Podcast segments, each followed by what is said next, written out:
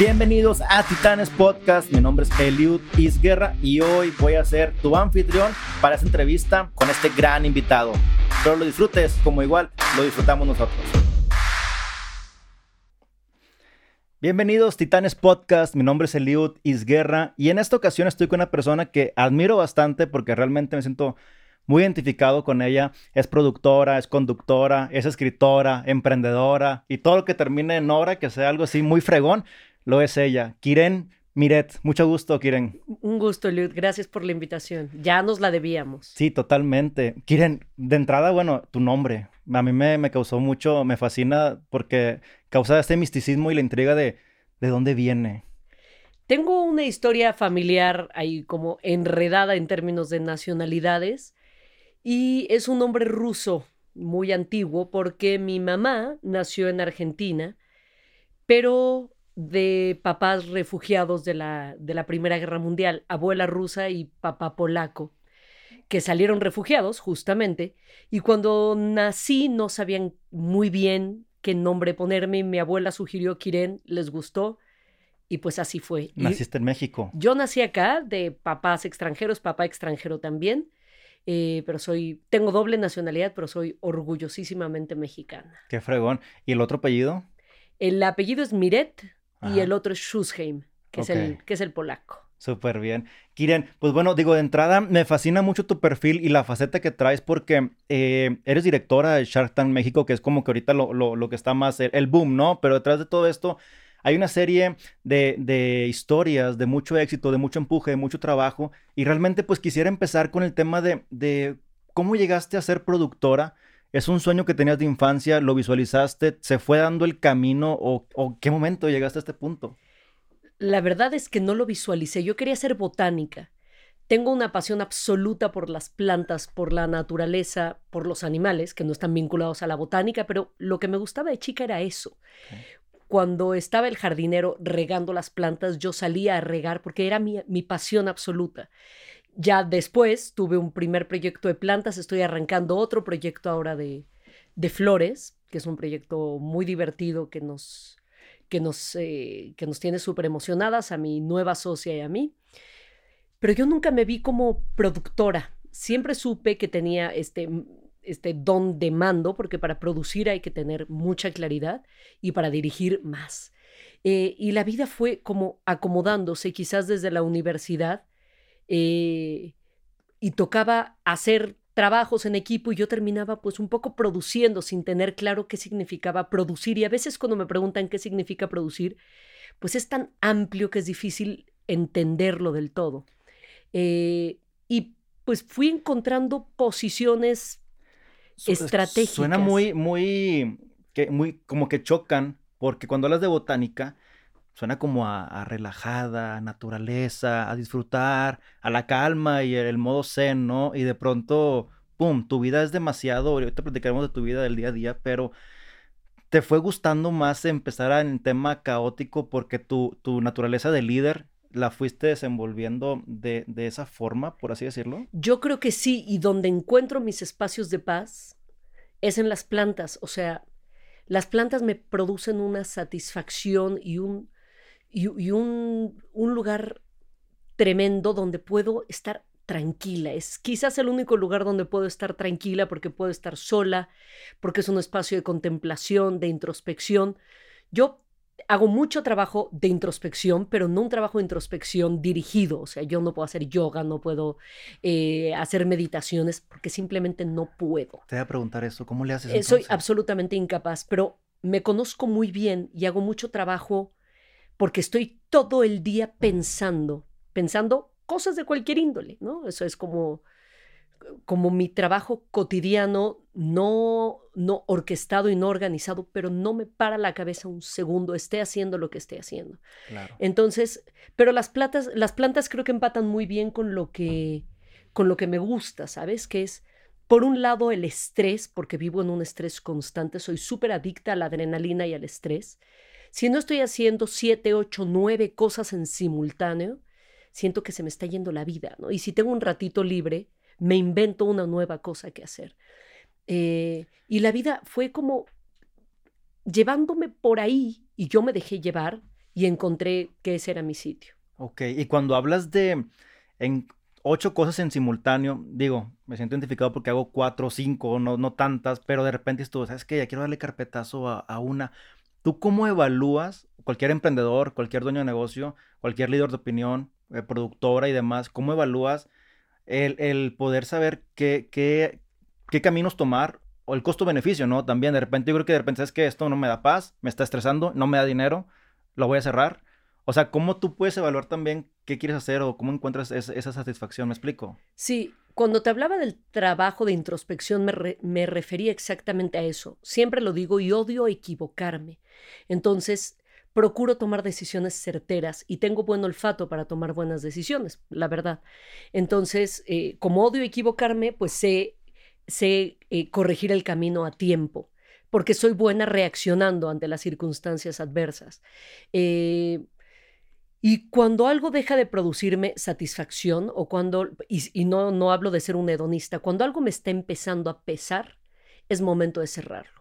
Se llama trabajo, se llama relación, se llama situación, se llama eh, ejercicio, se llama eh, cualquier práctica que, e insisto, no soy un hedonista, pero sí creo que las cosas no pueden producirte más estrés que satisfacción. Ese es el momento exacto para que si uno puede, deje las cosas. Pero ahí entra un poquito el ego, ¿no? También, o sea, el ego de que, o sea, no puede ser, no lo hice funcionar, no seguí la disciplina, no seguí el hábito. También tienes, ¿cómo, cómo trabajas con ese ego en ese momento? Pues tengo un ego importante, ¿no? Claramente, porque alguien que está, que tiene visibilidad, que produce, que dirige y que hace tantas cosas en simultáneo, tiene que ser alguien que se tenga en, bastante buena estima, ¿no?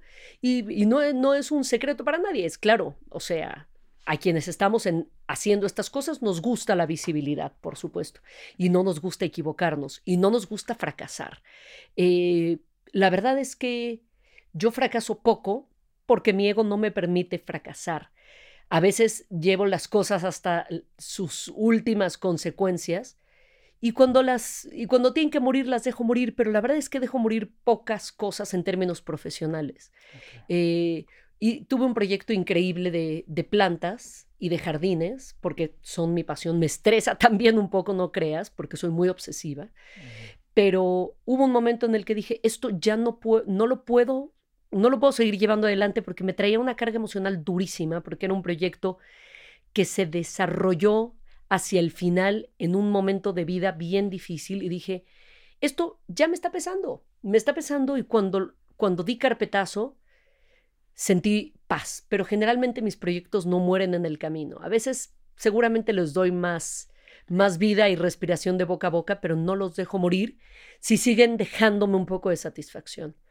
Claro, no, y me imagino que en ese inter también va cambiando lo que es Kiren, va cambiando con quién te rodeas, la etapa de tu vida, y o pivoteas, que le das el rumbo que tiene que seguir, o bueno, ahorita eh, platicaste de darle carpetazo. En este inter, durante la charla quiero platicar esa parte, cómo elegir a tus socios, cómo te fuiste llevando, pero te interrumpí y estabas hablando de la escuela, que empezaste a tomar mando, ¿estudiaste para, para comunicación, producción, algo en el estilo? Estudié comunicación en el TEC de Monterrey, Campus Ciudad de México, y ahí bueno, pues uno en la universidad al principio uno no tiene idea ni de qué está haciendo ahí, ni de por qué, ni si es el lugar correcto.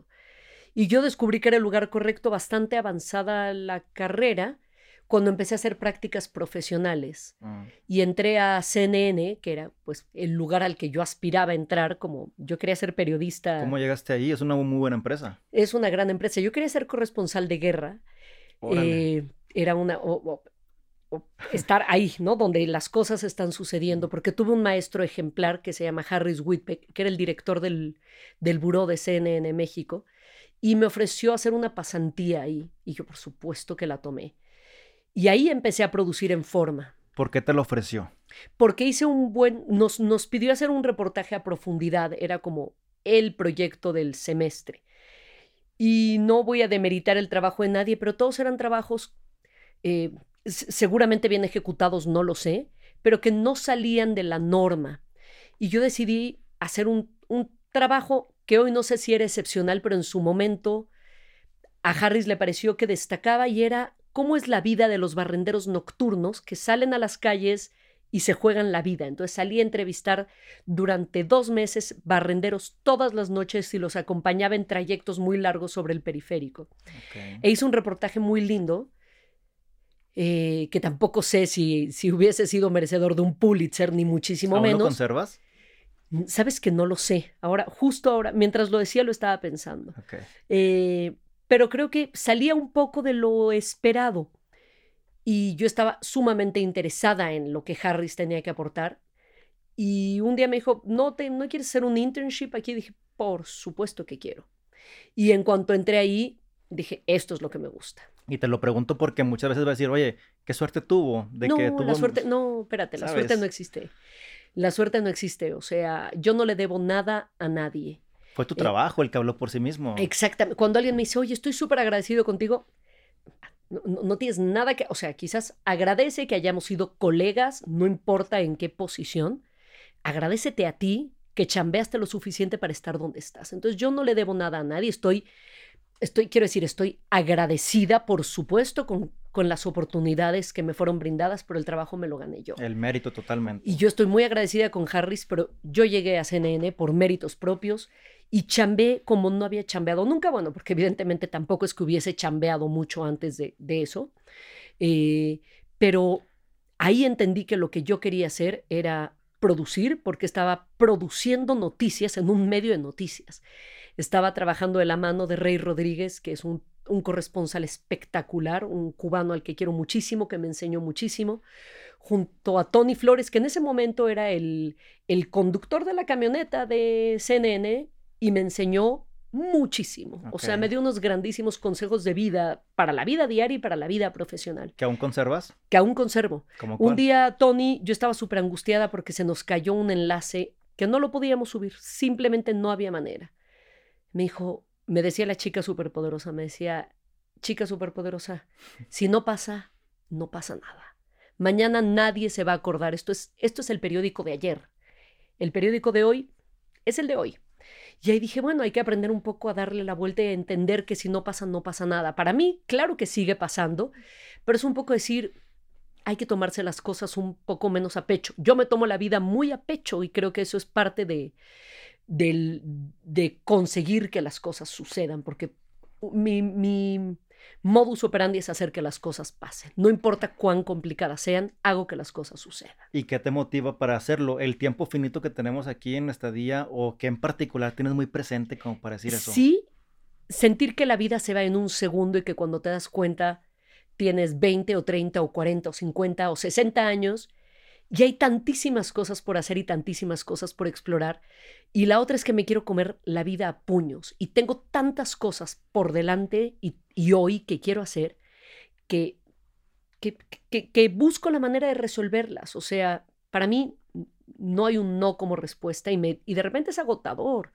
Es agotador porque, porque te topas con mucha gente para quien el no es instantáneo. Te voy a poner el ejemplo más frívolo y banal de la vida.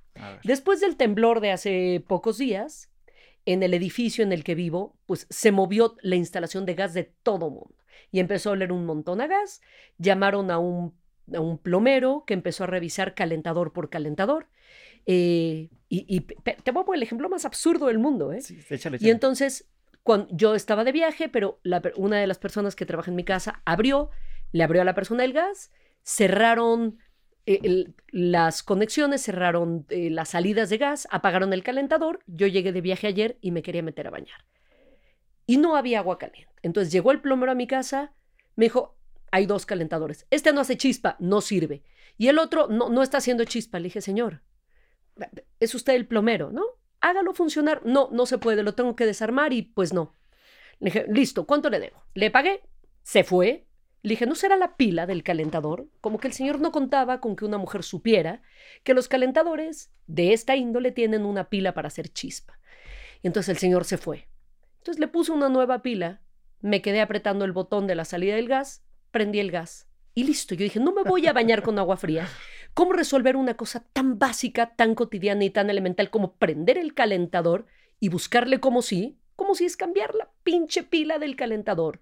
O como si hacer el programa de emprendimiento más exitoso de este país después de seis temporadas. Pero es que las cosas básicas se trasladan, las cosas básicas de la cotidianidad se trasladan a las cosas complejas de la vida profesional o de la toma de decisiones para la vida. Totalmente. para la vida en general. ¿Y tú crees que o te da un consuelo saber que por eso la gente no pasa de ese oficio? Pues no es un consuelo, al contrario, me, me frustra muchísimo.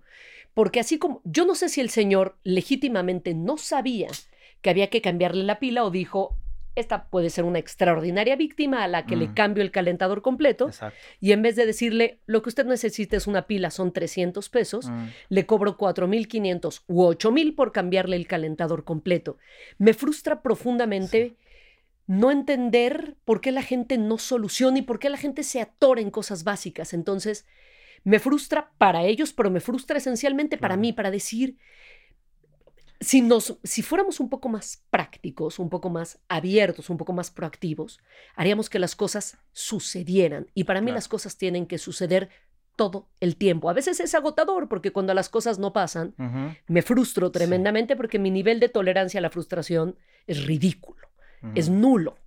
Entonces, por eso busco proyectos o, muchas actividades que no dependan de los otros y que dependan exclusivamente ah, de mí. Eso es buen punto, porque de hecho lo que te comentaba a mí, ser perfeccionista eh, a cierto punto es muy desgastante y, llega a frustrarnos. te hablo en mi caso, yo tuve que ir eh, a, terapias también y decir, oye, me frustro, ¿cómo le hago para no frustrarme?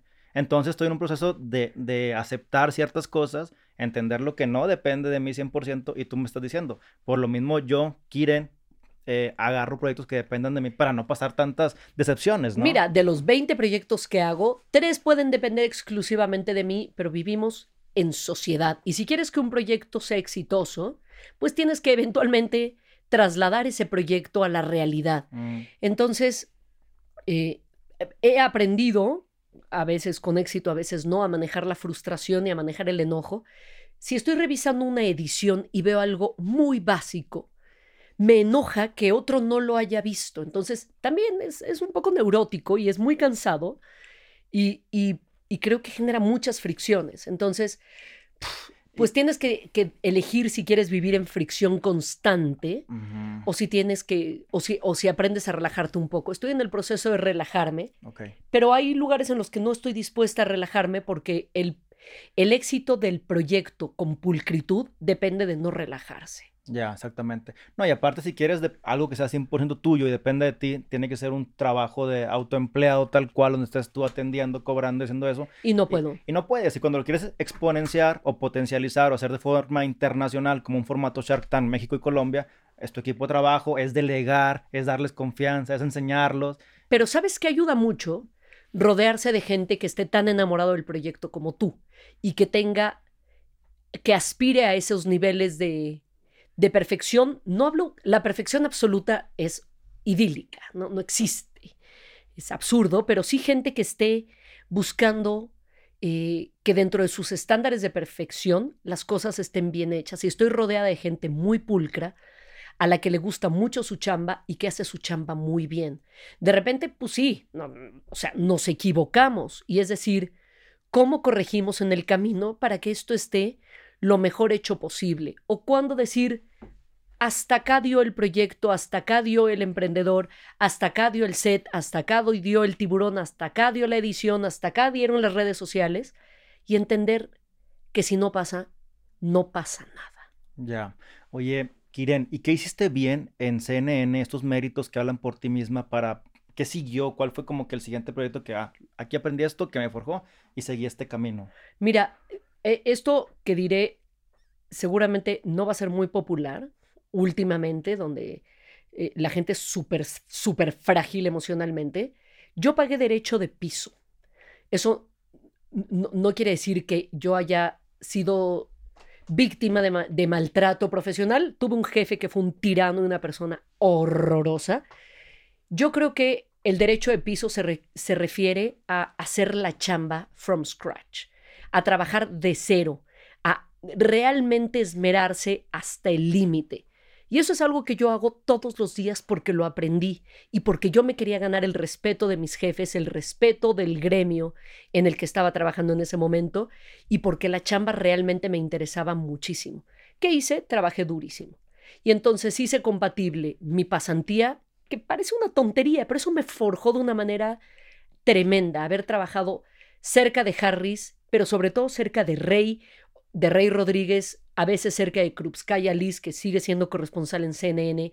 Eh, tuve unos jefes buenazos dentro de CNN que me ayudaron a forjar el carácter y a decir, ah, la calificación no era solo poner el timecode de entrada y de salida, era hacer la transcripción y decir, pues no voy a poder llegar a clase porque me tengo que llegar a hacer la transcripción y me provocaba pues decir, ya me quería ir a la, a la, no me quería ir a la universidad, pero me tenía que ir a la universidad, entonces me tenía que quedar. ¿Qué tan intensa o buena alumna eres? Fui una, en, en, en la prepa y en la secundaria fue una alumna absolutamente desastrosa. Ah, caray. Desastrosa, me iba muy mal en la escuela. Eh, me dediqué a hacer todo menos a estudiar. Salí de la escuela de casualidad. Me fui a cuatro extraordinarios entre, pues yo creo que en la prepa y en la secundaria. O sea, me fue muy mal. ¿Te consideras más astuta que disciplinada? Absolutamente. Totalmente. Absolutamente. Ahora soy disciplinada. Dentro de lo caótico de mi vida y de la cantidad de cosas que hago en simultáneo, he tenido que aprender a organizarme de alguna forma. Pero cuando entré a la universidad, y entré condicionada al TEC por promedio. Dije, yo de aquí voy a salir con honores. O sea, porque el orgullo no me iba a permitir salir de otra manera. Y fue quitarme todo el estigma de la desmadrosa, la huevona, la que juega fútbol, de la del kinder, la primaria, la secundaria, la prepa, porque estudié todo en el mismo lugar en el Colegio Madrid, que era un colegio que es un colegio espectacular, pero un colegio muy grande. Y entré a la universidad y dije, borrón y cuenta nueva. Aquí estoy haciendo lo que quiero hacer o lo que creo que quiero hacer. Salí con mención honorífica y, con, y, creo que tuve una carrera buena, o sea, como con algunos méritos académicos suficientes. Y aunque la carrera, o sea, yo sí creo que la escuela te forja más carácter que conocimiento, el TEC me dio pues la habilidad de hacer muchas cosas en simultáneo, de decir, ¿cómo vas a manejar toda esta carga de trabajo en simultáneo sin enloquecerte? Porque es una carrera de resistencia al TEC, y lo dicen, y creo que lo dicen bien, es más, lo difícil es no entrar, sino quedarse, porque la carga es muy importante. Y hoy, haber aprendido a manejar ese nivel de estrés en simultáneo, si lo traslado a la vida cotidiana, mi vida es eso, ¿no? Es como llevar una carga de trabajo completa o de materias completas, más cursos, más todo en paralelo, sin enloquecer. Y decir, ¿cómo reacciono ante, ante el caos, porque hay también mucho caos rodeándome, este, sin, sin hacer, sin perder el control de las cosas. Claro. Y cuando, cuando ahorita, si volviéramos a, 2021, que estamos ahora, y volteas hacia atrás, ¿hubo alguien en, en tu, etapa de secundaria o prepa a quien tú volteas a ver y dices, no que no? O sea, sí, poderle... Por supuesto. Por supuesto. Que dije, no, esta niña no va a hacer nada en su vida. Claro. ¿Sí? ¿Cómo no? Sí. Eh, hay un, hay un par de nombres por ahí que de mis amigos de la prepa, pues que yo, la neta no le echaba ni un poco de ganas a la escuela, me iba fatal. Y hay un par de personas que me, que me menospreciaron muchísimo. Y hoy me ven y no me hablan. Mm. Es gente que eran grandes amigos que están profundamente enojados de haberse equivocado. Y de que me vaya mejor que a ellos. Pero pues a todos nos va bien de alguna manera, pero si a mí me va bien, en lo laboral o en lo profesional o, ponle el nombre que quieras, es porque lo trabajé y porque tuve que hacer un millón de sacrificios en el camino. Porque todo el mundo cree que, que tengo mucha suerte. La suerte no existe. Trabajo muchísimo y hago muchas cosas y no me para nadie. Entonces las cosas que tengo las conseguí. Por supuesto que tuve grandes oportunidades, pero las busqué y las supe aprovechar porque veo a otros amigos de la universidad, pues que tuvieron las mismas oportunidades que yo y cada quien eligió la oportunidad que quiso. Y creo que hay gente haciendo cosas increíbles, cada quien está haciendo supongo que lo que quiere. Yo estoy haciendo lo que quiero, pero sí hay un, par de amigos de la prepa que me ven y pues, ¿no? El otro le escribí a una amiga que fue una gran amiga, me dejó en leído básicamente, ¿no? Y a un, uno que fue mi jefe al que adoro, que es un, que el tipo es un caraxazo un día me dijo, con esa voz no vas a hacer nada. O sea, como, pues, esa voz no, no, mm. no, no funciona para el medio, ¿no? Y pues me da muchísimo gusto de repente decirle, pues, mira las vueltas que a la vida. Y es un gran amigo al que quiero mucho.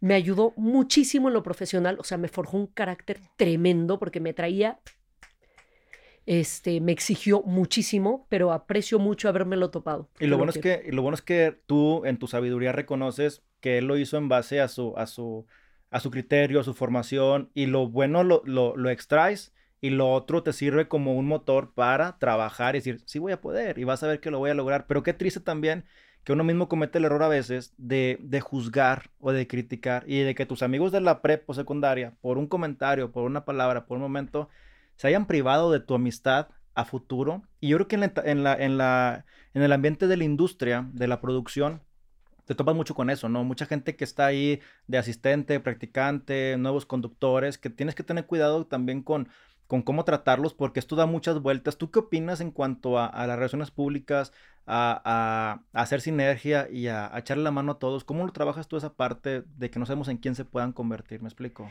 Mira, yo, más que pensar en quién se va a convertir la gente con la que trabajo, creo que, pues, y se lo digo a los Sharks, o sea, a mí alguien me tendió una mano alguna vez dándome esa primer ese primer internship en CNN o esa oportunidad para hacer prácticas profesionales en Círculo Rojo con Carmen y Javier, con Ivo Gaitán, con Daniel Ruiz, que fueron súper duros conmigo, sobre todo Ivo y Daniel concretamente, y me ayudaron profesionalmente de una manera que seguramente no se imaginan. Yo trabajé mucho con gente que estaba en la universidad, con Talía, con Liz, con Alejandra, con Diego, y hoy es gente que está en unas posiciones espectaculares y la gente que trabaja conmigo suele convertirse en mis amigos o la gente con la que trabajo suele convertirse eh, en amigo, en amigo mío porque es gente a la que respeto y gente que me enseña mucho y a la que le enseño mucho. Claro. He tenido muy pocas, casi que te diría que ninguna mala experiencia profesional con gente eh, que, que, hace prácticas profesionales conmigo, ¿no? Es gente a la que yo le estoy tremendamente agradecida porque es gente que está tratando de empezar a formar su currículum y hay que empezar a formarlo ahí, porque cuando sales de la universidad, da igual si sales con 7 de promedio o con 100, nadie te conoce allá afuera. Entonces es importantísimo empezar a hacer contactos desde muy pronto y eso me lleva a cuando hablabas de las relaciones públicas. Hay que hacer las cosas bien porque nunca sabes con quién te vas a volver a topar. Y eso es de ida y de vuelta. Trabajaste con Carmen Aristegui. ¿Cuánto tiempo estuviste con Carmen? Como su productora, cerca de 10 años. Antes de eso produje a Javier Solórzano. Sí. Son dos periodistas que yo no solo respeto muchísimo en lo profesional, sino es gente a la que quiero mucho. Son grandes amigos. Eh, con Carmen, sobre todo, pasamos las buenas, las malas y las peores, porque nos tocó viajar juntas, en equipo, viajar juntas a ella y a mí. Nos tocó que nos despidieran de, de MBS, no una, sino dos veces. Cuando los despidieron de la W, yo ya no estaba ahí, yo ya me había ido a trabajar a MTV, pero, pero fue súper duro ver cómo, pues cómo pasan estas cosas en el medio. Eh, y yo estoy tremendamente agradecida con ellos. O sea, fue espectacular trabajar, producir a Carmen y actualmente sigo teniendo una, una sección con ella. Qué chido. Y lo importante no fue entrar, sino permanecer como tú bien lo has comentado. ¿Cuáles son las claves o qué es lo que crees que te ha funcionado para poder tener, no sé si la empatía? Digo, Carmen, yo no la conozco, pero sé que es una persona muy estricta, muy disciplinada, muy culta, al igual que, que tú. Pero ¿cómo hiciste para, para, para hacer un buen team? ¿Cómo, ¿Cuáles son tus claves o cuál fue tu clave, tus pasos de, de éxito, pues? Mira, Carmen es, Carmen es rigurosa, pero a diferencia de otros personajes, Carmen no levanta la voz, Carmen no dice una sola grosería, Carmen no grita. Pero no hace falta, porque Carmen tiene clarísimo lo que quiere, no quiere decir que Carmen no se equivoque, pero como a Carmen no le gusta equivocarse, se equivoca poco. Yo a Carmen la admiro lo mismo que a Javier profundamente, no solo en términos profesionales, sino personales. Son, son gente extraordinaria. Eh, y, trabajar con Carmen, pues es una de las grandes experiencias de la vida, ¿sabes? Creo que lo que me hizo poder permanecer ahí fue estar buscando y persiguiendo el mismo objetivo que ella, hablando concretamente de Carmen. Era decir, pues vamos a hacer un periodismo. Yo no soy periodista, quiero dejarlo claro. Yo trabajé cerca de periodistas increíbles y sigo haciéndolo, sin ser periodista, yo me dediqué a hacer producción y lo hago bien. La producción de radio es mi pasión. Amo producir televisión, pero la radio es lo que más me gusta. El audio es, es el lugar en el que me siento bien, eh, en el que me siento perfectamente confiada. No, no confiada en el sentido de confiada, demasiado confiada, Sí, sino donde, no confort. donde me siento confort, donde me siento cómoda Cómoda. ajá. eh, con los retos que eso representa. Pero creo que lo que me hizo generar equipo con Carmen fue pues la admiración y el respeto pro- eh, mutuo, ¿no? O sea, porque yo respeto a Carmen, pero sé que Carmen me respeta a mí, porque Carmen me retroalimentó y me retroalimenta y yo la retroalimento a ella. Ahora tenemos menos relación porque yo ahora solo tengo una sección porque la vida no me da, pero Carmen tiene un equipo súper profesional que, que la acompaña eh, todos los días. Y mira que hacer radio a esas horas de la mañana, creo que la mayor complejidad de hacer eh, un noticiero matutino no es solo la nota y la primicia, es levantarse. Te Mm. lo digo de verdad. Es desgastante. Yo creo que todavía no consigo recuperarme de los 10 años de hacer radio matutina. ¿Cuánto duermes? No, pues es que yo en general duermo muy poco. O sea, ayer me dormí, o sea, hoy a las 2 de la mañana y me fui a entrenar a las 8 de la mañana. Mm. Bueno, al cuarto para las 8. Eh, y vivo, pues sí, cansada, pero pues le trato de exprimir al día cada minuto hasta sus últimas consecuencias. Entonces, pues para hacer muchas cosas, pues Sí. hay que estar despierto muchas horas. Oye, Kiren, y tienes un proyecto, un negocio propio que se llama La, La Morgana, heladería. ¿En- ¿Hace cuánto tienes este proyecto y por qué? Digo, uno pensaría que como estás con muchos tiburones y con Shark Tank, pues dices tú, algo, se mete algo de innovación, financiera, SOFOM, inmobiliario. No, te gustó una heladería. ¿Qué es para ti la heladería? Te voy a decir algo, yo soy un desastre con los números. Si a mí me das un presu- el presupuesto de una producción, puedo hacer un desastre en 14 minutos. No sé usar Excel, no sé abrir Excel. Si en Excel me empieza a parpadear un cuadrito, entro en pánico y lo cierro. Por eso ya no me enfrento a Excel, porque no soy numérica, porque no tengo eh, el don Mm, y el gen numérico, pero lo reconozco y me rodeo de gente que sí lo sepa hacer. Pero tengo intuición suficiente como para no haber perdido un peso con ninguno de los negocios en los que he emprendido. Órale. Casa Morgana nació justamente en un Casa viaje con Carmen. Eh, estábamos en Huesca, en España, habíamos ido a unas transmisiones especiales y estábamos desfasados de horario, evidentemente, y entonces nosotros estábamos transmitiendo cuando era la hora de la comida en México. Yo a esa transmisión, a la del día previo, eh, había llevado unas galletas que se llaman Stroopwafel, que son unas galletas belgas que parecen como un cono de helado chato, rellenas como de caramelo, son espectaculares. Entonces a la transmisión, porque además soy tragoncísima, llevé unas galletas. Esa noche cenamos falafel. Liz, que es una, una mujer espectacular, que era asistente del programa en ese, en ese entonces. Pinky, que es uno de los ingenieros de MBS, que es una persona a la que adoro y respeto un montón. Y nos fuimos a cenar falafel. Yo me comí el mío y la mitad del de Liz, porque Liz ya no quiso. Y en la madrugada me sonó el teléfono de alguien que me estaba marcando y no sabía que yo no estaba en México. Y yo estaba soñando con un cono de helado y con un helado de hot cakes con maple. Y dije, wow, esto es una revelación. O sea, como que esa llamada fue la que me hizo salir del, del sueño y decir, y lo apunté. Anótalo, sí, claro. Porque de repente digo, yo tengo ideas millonarias, vete a saber si es cierto o no, pero lo anoté. ¿Todo anotas? Ahora sí, Sí. después de saber que ese sueño me hizo poner una heladería, anoto todo. Y después apagué la luz y se me empezaron a ocurrir sabores de helados que no había visto, que no había probado, que no existían, o cuando menos no existían en mi, en mi esquema de, de catadora profesional de helados, y Pero los apunté. ¿Fue por haber salido o por haber visitado esta, esta ciudad? O sea, te- No. ¿viajar te dio algo de esto? No. ¿No? De. Simplemente haber cenado muchísimo y haber comido el Stroopwafel, quizás sí, ¿no? Porque pues, estábamos en un lugar. En México no había Podría entonces.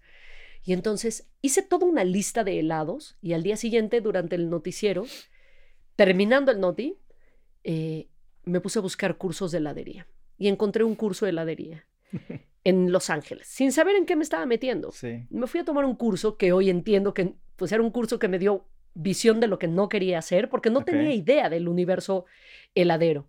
Y me fui a Los Ángeles con una amiga, nos fuimos juntas a estudiar heladería. Yo ya me había pedido por Amazon una máquina casera para hacer helados que llegó al hotel, me la traje a México y empecé a hacer helados. Y me los llevaba a la oficina todos los días. Y le iba dando a todo mundo, entonces todo el mundo sabía que tenía que tener su taza o su vaso y su, y su cuchara. Y yo iba repartiendo helado. Era tu focus group. Era mi focus group, claro. Ellos se sentían muy honrados de que yo les llevara helado, en realidad los estaba utilizando. están dando información valiosa. Claro. Al final creo que ninguno de los helados que hice entonces se quedó en la Mm. carta de Morgana. Solo uno, el de coco tostado, que es una cosa alucinante. Y Me gusta esa parte porque en tu Instagram del Casa Morgana leí que decía, nuestro menú cambia cada semana. nuestro menú cambia cada semana. Es un reflejo de Kiren. Es un reflejo de lo que soy.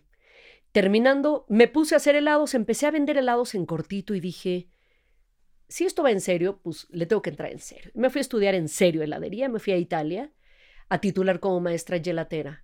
Y después de un año, des- tras haber regresado, porque, me, porque como no soy financiera, yo decía, ¿cómo voy a administrar un negocio donde hay que pagar nómina, donde hay que pagar renta?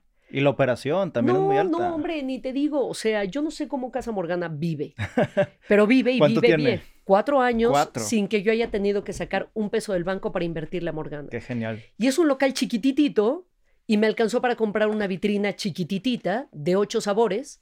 Y pues la mejor manera de, de resolver estas ganas que tengo de comerme al mundo es cambiando los sabores cada semana, porque tengo 170 sabores.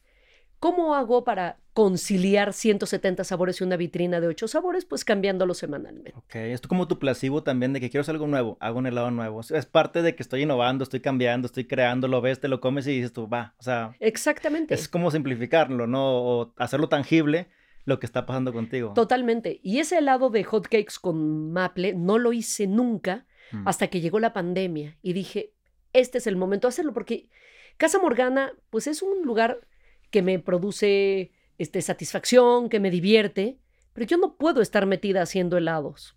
Lo hacía al principio, pero tengo muchísimo trabajo y Shark Tank cada vez me requiere más y la casa productora que tengo con Julián, mi socio, y estoy abriendo tres nuevos negocios en paralelo justo ahora y me voy de viaje el Ah. próximo viernes a tomar un curso de, de tres semanas que va a ser súper nutritivo para lo que me interesa. Ya. Y pues yo no puedo estar haciendo ¿De qué helados. es el curso? Es un curso de perfumería en Francia. Órale, o sea, nada que ver con Nada que- producción. No, pero sí todo que ver con las flores, pero con las plantas, pero con los helados. Sí, exacto. Porque si algo tengo es una nariz Mm. Muy bien entrenada. Ya. Entrenada en el universo amateur. Me voy a entrenar la nariz con los profesionales a Francia, en Gras, en la escuela de perfumería de Gras. Qué interesante. Entonces, durante la pandemia dije, pues este es el momento de hacer todos esos helados que no he tenido tiempo de hacer. Y me puse a inventar unos sabores tremendos y la verdad es que, nos, que, que fue súper satisfactorio y la rompimos. Finalmente hice el helado de hotcakes con maple y fue un golazo. Lo voy a probar nada más por la historia que trae de fondo. Cuando lo hagamos, acuérdate que los sabores cambian cada lunes y uno Sí, nunca sabe bueno, qué se eh, va a encontrar. Eso está padre también, porque de cierta forma a mucha gente le puede causar estrés. A eh, mí me causaría estrés. ¿Verdad? O sea, quiero mi helado, híjole, pero no sé si esté. Y si voy y no me gusta ninguno, y me va a dar pena decir que no, y, y me voy a quedar con, con el antojo, o sea, sí podría ser Mira, algo interesante. en Es difícil que ninguno te guste porque hay ocho y ocho muy buenos, Sí. pero yo soy un animal de costumbres. Mm. Yo como cliente odiaría ir a Casa Morgana porque yo solo como helado de chocolate. Ya, Yo llego a una heladería, primero pruebo el helado de chocolate, pruebo todos los demás y pido el de chocolate. ya. Porque, porque sí, porque me Porque gusta el helado de chocolate. Entonces, pues probar cualquier, o sea, comprarme cualquier otro helado, por más bueno que esté, me parece un desperdicio. Sí, porque ya vas con la idea y querías algo en concreto y estás cambiando los planes Yo siempre también, quiero ¿no? helado de chocolate. Oye, Kiren, ¿qué hacía Kiren cuando llega esta oferta de Shark Tank? O sea, ¿qué estabas haciendo en ese momento? ¿Cómo lo visualizaste? ¿Qué viviste? ¿Qué te pareció? ¿Qué te, no sé, qué, llévame a ese momento. En ese momento estaba en medio de la gira de prensa de mi quinto libro, La asquerosa enciclopedia con Planeta. Eh, estábamos, me acuerdo, en un café en Mazarik, cuando me buscó Frank Scheuerman, un gran amigo al que respeto muchísimo, que fue mi jefe en Shark Tank. Y fue quien me hizo esta primera oferta y quien se la jugó por mí sin saber si yo tenía sin tener las cartas credenciales, la verdad, para ser honesta, yo no había producido un programa de esa magnitud. Frank lo sabía, yo lo sabía, ¿Y qué pasó por mi cabeza? Pues decir que sí, porque el orgullo no me iba a permitir decir que no, pero yo estaba aterrorizada. Estaba muerta de miedo porque era un proyecto muy grande, un formato que yo respetaba mucho porque yo conocía el formato gringo y el inglés. El inglés no me gusta, no me gustaba entonces tampoco, pero el gringo sí. Y yo decía, qué miedo hacer este formato en México. Qué miedo hacerlo bien, porque hacerlo mal, pues no era complicado. Pero hacerlo bien, qué miedo enfrentarlo. Llegué a la primera entrevista de trabajo después de haber hablado con Frank, que primero me ofreció hacer el casting, es decir, buscar a los emprendedores, y luego me ofreció ese mismo día, a la media hora me volvió a marcar y me dijo, ¿no te gustaría ser la productora ejecutiva? Y le dije, sí. Vámonos. Pensando, no quiero. No quiero porque me daba miedo, pero el miedo, y lo digo siempre, es lo que me catapulta hacia hacer las cosas, hacia hacer que las cosas. Lo abrazas y, y, y digo, uy, de aquí me agarro y me aviento del octavo piso porque me aviento, porque me da miedo, pero me voy a demostrar que soy más fuerte que el miedo. Fui a la primera entrevista de trabajo con ganas de que me dijeran, no, estás pidiendo demasiado dinero y me dijeron que sí. Eh, y pues dije, pues ni modo de poner mi cara de pendeja y ahora decir que no, ¿no? Pues si ya me ofrece, ya me dijeron que sí me dan lo que quiero, ya me dijeron que tal, pues ni modo, no ir para adelante. Y fue, la preproducción de esa primera temporada fue una pesadilla. ¿Quién lleva ahí las negociaciones? ¿Y qué tan limitada estabas a tomar decisiones de lo que quisieras pues, ajustar? No, Frank me dio libertad absoluta. Okay. Por supuesto que en la primera temporada la desarrollamos juntos. Frank es colombiano, pero había muchas decisiones que tenía que tomar yo en solitario. Quiero decir, tener yo la iniciativa en solitario para echarla a andar, porque yo conocía el ecosistema de México. Y eso es un decir, ¿eh? porque en realidad no conocía nada del ecosistema del emprendimiento, pero me hice de un equipo increíble que tampoco conocía el, ecosistema, pero lo fue descubriendo en el camino. Me acerqué a, dos personas que hoy son de mis grandísimos amigos y mis grandísimos confidentes, Ricardo Farías y Cristian Cuevas, eh, Cristian Cueva, y los puse como cabeza del equipo de contenidos. Y ellos a su vez, sin conocer el ecosistema, ni mucho menos, orquestaron un sistema que les fue súper funcional, que nos fue súper útil para encontrar primero a los investigadores que los iban a ayudar en ese proceso y segundo para encontrar a los emprendedores, porque había que salir a buscar por todos lados. Claro. Y lo hicieron y lo hicieron bien y por supuesto que fuimos ajustando esa maquinaria conforme fueron pasando las temporadas y cada temporada la seguimos ajustando recluté al mejor equipo que yo haya podido tener, a la mejor, a la, mejor line producer que, era, que es Valeria, al mejor gerente de producción que era Mateo, que sigue siendo Mateo el gerente de producción, al mejor director de arte que he visto en México, que se llama Ocean Rodríguez. ¿De cuánta gente es el equipo? El equipo entonces era de 120 y somos más de 140. Wow. Entonces ahora encabeza un proyecto con... Yo nunca había encabezado un, proyecto de esa magnitud, con tanta gente, con ese presupuesto. Yo estaba horrorizada, pero pues me dije, pues fake it until you make it, porque si no vas a, o sea, tienes que transmitirle a tu equipo confianza, porque si yo me tambaleaba un segundo, mm. nos caíamos todos. Totalmente. ¿Hay algún tipo de, riesgo monetario que tú tuvieras ahí? No sé, firmaste algo, ¿no? No. Es inversión de... Eh, eh, privado para traer la licencia. Era Teleset, era Sony, yo no tenía dinero de por medio. Ok. Ya bastante estrés tenía de por medio como para además haber metido dinero que no tenía. Eh, Pero estaba tu carrera de por medio. Por supuesto, estaba. Eso vale mucho. Eso eh, para mí eso era lo más importante de todo. Y yo estaba recibiendo el sueldo más alto de mi vida hasta entonces. Eh, y era un compromiso total con decir, no puedo fallar aquí, no puedo fallarle un formato que admiro y que me gusta tanto. No le puedo fallar a Frank, que apostó por mí. No le puedo fallar a Sony, que está teniendo expectativas por este proyecto. Entonces, Olvídate del, compromiso económico. Estaba mi nombre de por medio y si hay algo que, que yo he cuidado poco, o sea, por pequeño que sea mi nombre, ha sido eso, ¿no? Sí. Cuando me ofrecieron hacer, salir a, cuadro en un programa de chismes, que funciona para mucha gente, pero no era lo que yo quería y dije que no, pues me mandaron a la congeladora todo el tiempo de mis prácticas profesionales porque dije, no quiero hacer esto y hoy lo agradezco, ¿no? Porque yo decía, tengo un solo nombre que hoy no vale nada y quizás no valga nunca, pero es mío y lo tengo que cuidar y hoy agradezco no haberlo hecho. Totalmente, fíjate, ya estás donde, donde, donde el éxito que has logrado ha valido la pena. ¿Cómo evalúas una primera temporada de Shark Tank en cuanto a objetivos, éxitos, metas alcanzadas? ¿Cómo es esa evaluación de que, ok, vamos bien o nos falta algo? Mira, la primera temporada pues estaba todo por hacer, ¿no? Entonces, todos nos quedamos súper satisfechos de la primera temporada.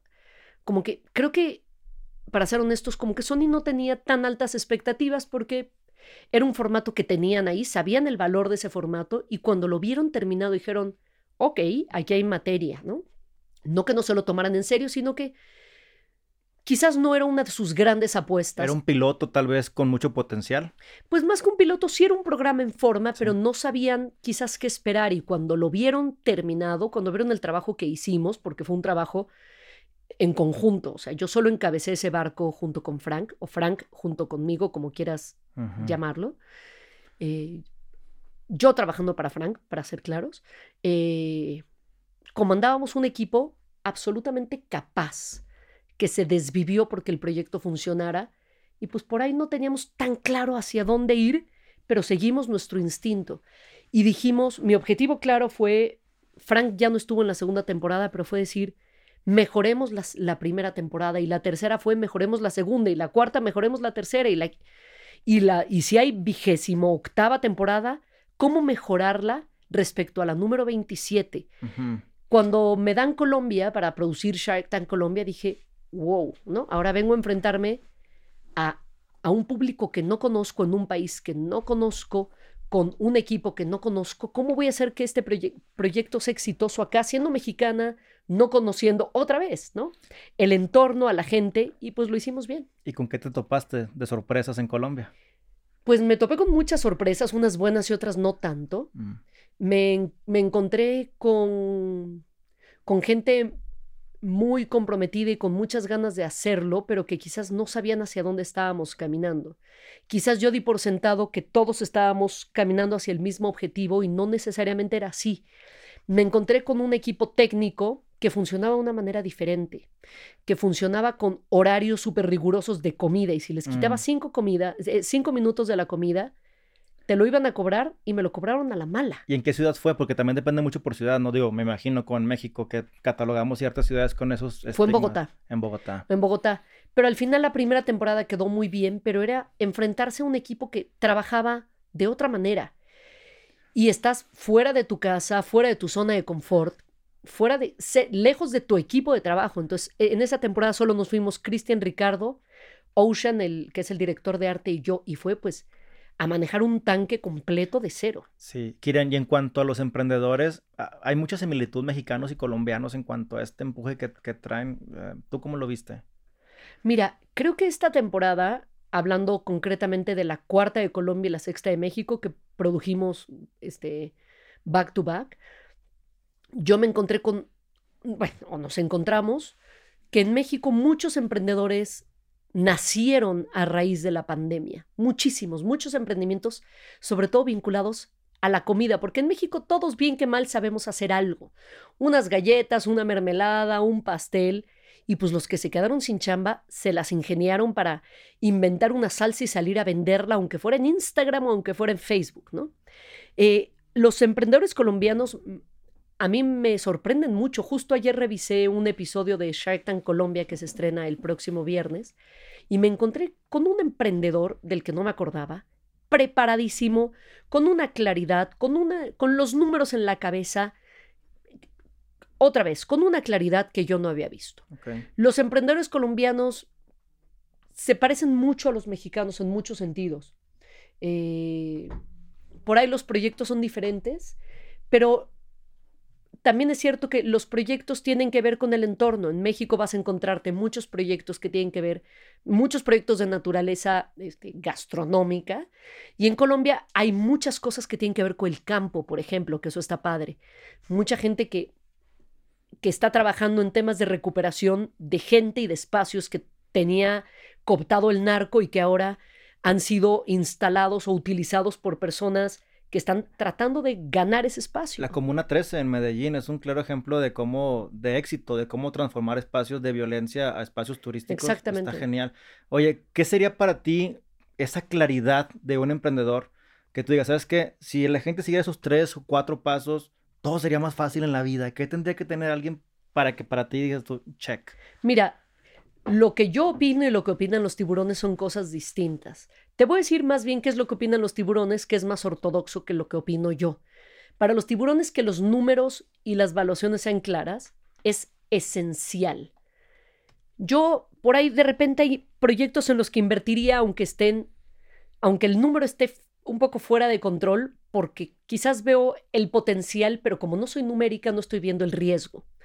Y yo me aviento aunque el riesgo esté latente, esté ahí, porque soy muy poco conservadora, pero ellos están donde están, pues por alguna razón, claramente, ¿no? Entonces creo que tener mucha mucha claridad respecto a tus números, respecto a tus finanzas, respecto a tus ventas, respecto a, tu, a tus eh, ganancias netas, a tus ganancias brutas, es fundamental en el mundo del emprendimiento si te vas a ir a sentar con un tiburón.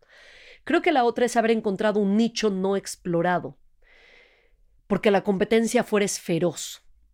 Entonces, cuando me dices, bueno, sí, pero pusiste una heladería. Claro, pero puse una heladería que no se parece a las otras heladerías. El océano rojo y el océano azul, no la estrategia del océano azul. Por supuesto. Entonces, es decir, ¿dónde te quieres parar? ¿Quieres ir a hacer helados con bases prehechas y, a las que les pones leche, lo metes a la máquina y tienes un helado industrial, eh, no artesanal? Puedes hacerlo, pero te vas a enfrentar a que como esa heladería, hay otras 450 en la misma colonia. Exacto quieres hacer una heladería artesanal, quizás te topas con alguna otra a unas cuantas cuadras y ponte tú a competir con una, no con 500. Entonces creo que es encontrar ese nicho. Y la otra es tener amor y pasión por lo que estás haciendo, porque si, si no te gusta lo que estás haciendo, estás chambeando todo el tiempo. Yo no chambeo, yo disfruto mis proyectos y mis proyectos me dejan dinero y mis proyectos me dan satisfacciones y mis proyectos me apasionan y me hacen salir de la cama y meterme a internet a buscar referencias todo el tiempo. Yo todos los jueves hago tutoriales o prácticamente todos de cocina, ciencia e historia.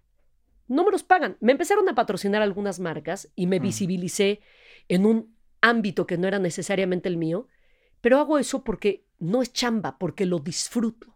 Entonces creo que disfrutar lo que haces es esencial, porque si tienes un negocio súper productivo que te deja muchísimo dinero, pero te pesa levantarte todos los días para ir a trabajar, estás en el negocio equivocado. Totalmente. Entonces, facts, números, el tema de la innovación o diferenciador de tu producto y el tema de la pasión es clave. Que te guste lo que estás haciendo, porque si no, si te falta alguno de esos tres, probablemente vas a reventar pronto. Totalmente. Quieren, para ir cerrando el tema del shark y la, y la charla, porque sé que tenemos el tema muy contadito, quisiera saber el tema de los tiburones. Obviamente, ¿cómo fue esa negociación? ¿Cómo fue ese ganar-ganar? ¿Cómo fue ese acercamiento de que decirles, mira, te invito, vente, tú como productora, me imagino que es muy complicado persuadir, explicarles, es una, es una virtud y un don que tienen, ¿no? Pero ¿cómo le han hecho para que se conserve la mayoría durante los años, ¿no? ¿Cómo es este proceso? No, desconozco. Ahora sí que me tuve que sentar a negociar con tiburones, ¿no? Siéntate a negociar con esos tiburones su tiempo, su dinero, porque el dinero que invierten ahí es su lana. Es como decirle, ven, dame eh, ocho horas al día durante 15 días y mete tu billete. Entonces, pues mira, hay mucha gente con lana en México, pero ser tiburón no es necesariamente tener lana. Es, es primero tener un buen performance en la pantalla, porque puedes tener ganas de invertir, pero si no tienes un buen performance, no funciona, porque este no es solo un proyecto de negocios, de finanzas, también es un programa de entretenimiento. Esencialmente debería ser un programa de entretenimiento donde quienes estén ahí se estén divirtiendo. Porque si ellos no se divierten, la gente no se divierte. Y no estoy hablando de tener payasos, ¿eh? ni mucho menos. Estoy hablando de gente que sepa capitalizar la posibilidad de estar ahí y pasarla bien. Y se ha hecho bien porque hay stickers, el de Riven Dinero y el de Yo Estoy Fuera. Es que también tenemos un equipo de marketing de redes sociales tremendo, que no paran un segundo. O sea, hacen memes, hacen GIFs, hacen stickers, hacen stories, hacen eh, promociones. Es una cosa que a mí me sorprende y me abruma la capacidad de trabajo y de ingenio. Luego hay que sentarse con el tiburón a decirle, mira, te necesito de tal día a tal día, este día vas a hacer marketing, vas a hacer fotos, te necesito todo el día, necesito que traigas tu ropa, yo me encargo, por supuesto que los tratamos como los reyes que son, pero todos los días el equipo de, vestuario, que en este caso son Paula y Maffer, que son las de vestuario, así se hacen llamar, eh, les lavan, planchan, les llevan a la tintorería la ropa, les tienen todo impecable, ¿no? Les tenemos unos maquillistas increíbles, les ponemos un VIP divino lleno de comida, con alguien que los atiende, que los cuida con internet, con sillones comodísimos, con espacios separados para que se puedan sentar a trabajar. Pero pues hay que, pues si estás negociando con tiburones, les tienes que vender todo esto que les vas a ofrecer a cambio de su tiempo. Y hay que también tener muy claro que ellos están ahí porque les gusta lo que hacen, porque los está sacando de su zona de confort, porque hasta el tiburón más tiburón se, se sienta de repente en su zona de confort. Y hacer televisión es salir de ese espacio. Es decirles que como alguien les tendió una mano dándoles su primer crédito, su primera chamba, su primer dinero, su primer trabajo, eso toca retribuirlo. Y toca retribuirlo dándole a alguien su primera lana, su, primer, eh, su primera apuesta, su primer trabajo. La segunda es decirles que se van a divertir porque de verdad que se divierten. Y la tercera es decirles que es el... ¿Qué es la tercera?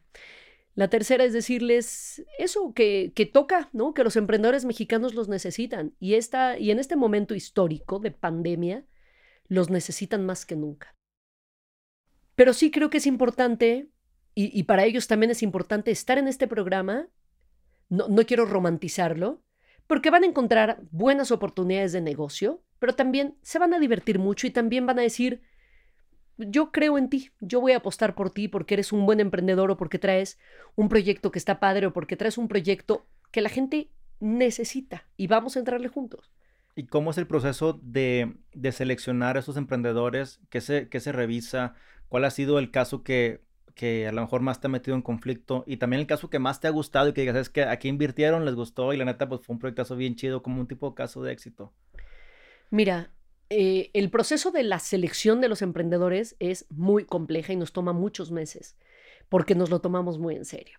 Porque eh, hay un equipo de investigadores, me parece que son, es que va variando de temporada a temporada, cada vez son más, son seis o siete investigadores y cada uno trabaja durante varias semanas buscando proyectos y le van reportando a Cristian y Ricardo. Tenemos esto, esto, esto, se va a hacer una base de datos gigante. Después me siento con Cristian y Ricardo como una vez cada cuatro o cinco días y nos sentamos a revisar proyectos, ya que hay proyectos suficientes para revisar. Entonces me cuentan, mira, está este proyecto que vende camisetas hechas de fibra de bambú. ¿Cuánto dura esa sesión?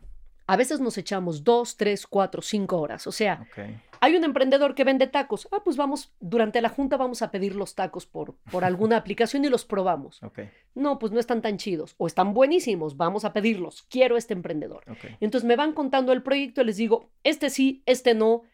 Este no me gusta. ¿Por qué no te gusta por tal? Déjanos investigar un poco más. Sabes, es mucho trabajo de negociación porque los respeto. Respeto mucho a mi equipo y confío en ellos. Es de, vamos a darle una oportunidad a este, déjanos investigar un poco más. En la investigación va algo, algo físico en la experiencia, pues tal vez tú marcas a quién te contesta, cómo te responden, ves el producto de cierta forma, ¿no? Ellos lo hacen, lo hace el equipo de investigación y entonces me dicen, mira, este es el proyecto, se ve así, así se ve el producto, a esto saben los tacos, a esto sabe la salsa. A ver, hay que pedir unas camisetas para verlas. Esta temporada tuvimos dos camisetas que tenían un objetivo parecido y estaban compitiendo entre sí unas de fibra de, PET y otras de fibra de bambú. Entonces les dije, quiero verlas, quiero ponerme la camiseta y verla. Y me puse una, me puse la otra y dije, son estas. ¿no? Desde la experiencia de cómo llega el paquete, cómo lo abres, cómo viene empacado, cómo viene el papel, cómo viene el sticker. Decir, esta es una experiencia de compra que como cliente es satisfactoria, vamos a trasladarla al tanque. Y de repente hay proyectos donde el emprendedor es extraordinario, pero como yo no lo vi, pues me tienen que contar mucho de cómo es el emprendedor. Vale la pena, este emprendedor tiene una historia increíble, este emprendedor estuvo en la cárcel. Digo, va, todos merecemos una segunda oportunidad. Vamos a hacer de esta historia el hilo conductor del pitch de este emprendedor. Los ayudamos a construir su historia y luego viene un trabajo nada glamoroso, pero muy importante, que es la búsqueda de cerrar los contratos. Los emprendedores, no, no sé qué percepción tendrá la gente hacia afuera, pero los emprendedores que llegan pasaron una cantidad de filtros impresionante para estar ahí. Es decir, que el proyecto sea catchy, que tenga algo atractivo para estar en el show, que tenga un diferenciador porque llevamos seis temporadas. ¿Qué diferencia a las galletas que estuvieron en la primera temporada de las que vienen para la sexta, para la séptima, para la décima? Exacto. Eh, después que el emprendedor tenga sus papeles en norma, en regla, que llenen el contrato, que llenen las solicitudes, que nos entreguen acta constitutiva, copia de identificaciones, eh, registro de marca, registro de logo. Luego los emprendedores traen unos líos entre ellos y nosotros recibimos los papeles correctos. Si el papel está completo, arreglen ustedes sus problemas. Nosotros tenemos la documentación e hicimos el trabajo necesario y la investigación hasta donde es de nuestra competencia. Y luego es que el emprendedor, una vez que firmó, se sienta con nosotros y nos ponemos a practicar su pitch muchas veces. Tu pitch es demasiado largo, te falta un momento de impacto, no estás dando el número y luego se sienta con un asesor financiero porque como yo, pues yo no tengo idea cómo evaluar mi empresa y mira que soy la productora de este programa. Bueno, quiero decir, hoy lo sé, pero de repente los emprendedores no saben cómo hacer los números y les ponemos un asesor financiero, no que les dice cuánto pedir, pero que les dice, tu empresa vale tanto, el 10% de tu empresa vale tanto, busca tú el número que estás que traes en tu cabeza. Y luego es armarles un set, les armamos unos sets monumentales, nos sentamos con, el, con otro equipo de, de, dirección de arte que no es el del set principal, a hacer los 80 u 86 sets de cada temporada para que el emprendedor mande el, pues el agua de coco, pues mándame el agua de coco. Entonces vamos a poner unos cocos gigantes y vamos a poner unos camastros y aquí quiero un sol. Entonces yo me siento junto con el equipo de Cristian y Ricardo, concretamente con Cristian y Ricardo y les digo, a ver, estos venden galletas, ¿Cómo las vamos a presentar? Y luego le damos esta idea con referencias al equipo de arte, nos dan una visualización y una vez que tenemos la visualización aprobada, que yo la veo y digo, me gusta, el equipo de arte la ejecuta. ¿Y montan uno por día o son varios en el día? En el día montamos entre 8 y 9 emprendedores. qué interesante. Quieren, realmente Híjole, el tiempo premia, hay mucho donde platicar, eh, el storytelling, el hecho de los procesos, eh, el emprender y estar en Shark Tank, el proceso vivirlo, realmente es una experiencia muy que nadie te la va a dar como dueño de negocio o emprendedor, entonces, aunque no te inviertan ahí, realmente sales con una empresa totalmente renovada, es grandiosa la, la actividad que hacen en Shark Tank y todo lo que se vive, ¿no? Detrás de esta parte. Mira, ¿te acuerdas de esas palabras que te dije de Tony Flores, el que era el chofer de CNN en su momento, que escaló hasta encontrar una posición diferente en CNN y me dijo, si no pasa, no pasa nada? Yo hablo con prácticamente cada emprendedor que va a entrar al tanque y les digo, lo peor que puede pasar es que no pase nada. Ya estar aquí es palomear un, pendiente en la vida. Ya estuve frente a los Sharks, ya estuve en la televisión, ya mostré mi proyecto. Si te vas sin dinero, no pasa nada. Porque ya ganaste habiendo estado aquí. Entonces traduzco eso que aprendí en mi primera pasantía. Si no pasa, no pasa nada. Y se los digo a ellos. Porque sabes qué, si no pasa, no pasa nada.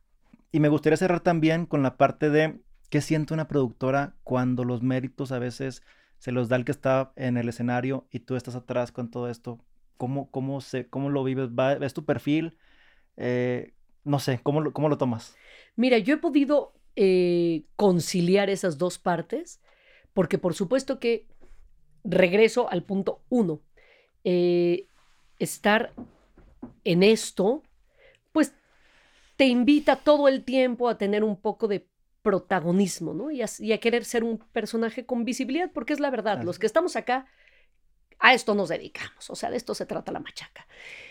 Yo he podido conjugar esas dos partes. Yo me siento muy orgullosa de haber estado en paralelo con Carmen, porque con Carmen nunca me sentí detrás. Había un vidrio que nos separaba, ¿no? En la cabina, y estaba de un lado y estaba del otro, y nos estábamos viendo durante cuatro horas.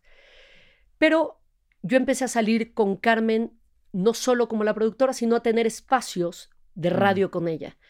Pero también saber que soy la productora de la mejor periodista del país o que fui la productora de la mejor periodista del país durante 10 años y que rompimos madres juntas tantas veces, es satisfacción suficiente. Y estar, yo no estoy detrás de Shark Tank, yo estoy junto con mi equipo en paralelo con Shark Tank. Totalmente. Y entonces somos el equipo que hace que eso sea posible. Parte de nuestro trabajo es que los Sharks se vean bien. Si el Shark se ve mal, mi trabajo está mal hecho. Entonces, si el Shark brilla, no es culpa del maquillista, es culpa mía, porque mi trabajo es estar sobre el maquillista para que el maquillista haga su chamba.